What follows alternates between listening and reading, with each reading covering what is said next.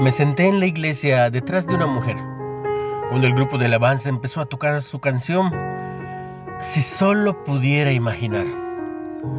Allí adoramos y cuando más tarde me contó sus luchas con la salud, decidimos orar juntos durante sus propios tratamientos para el cáncer. Unos meses más tarde, Luisa me dijo que tenía miedo de morir. Oré por ella ahí en el hospital y luego entoné nuestra canción en voz baja.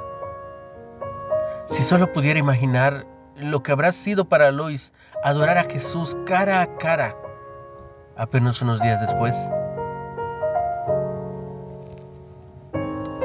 El apóstol Pablo ofreció una seguridad reconfortante para todos sus lectores que se enfrentaban a la muerte.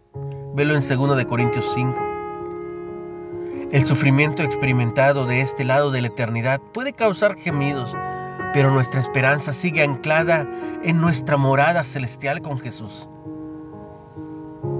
Aunque Dios nos diseñó para que anhelemos vivir para siempre con Él, sus promesas tienen que afectar nuestra manera de vivir para Él ahora.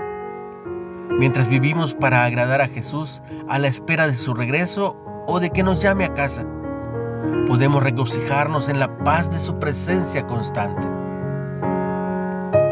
¿Qué experimentaremos cuando dejemos nuestro cuerpo terrenal y nos unamos a Jesús en la eternidad?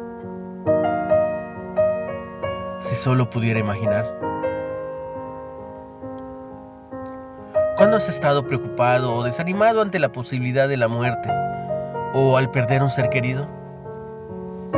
¿Cómo te anima la promesa de Dios de la vida eterna.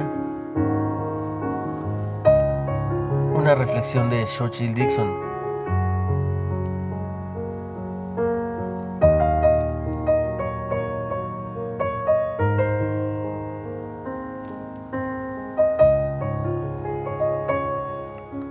Recuerda que puedes compartir el mensaje y seguirnos en Spotify en Reflexiones de Ávila con H o en Facebook como líderes de hoy, nueva era. Recibe mucha bendición tú y los tuyos, se lo pido al Padre, en el nombre de Jesús.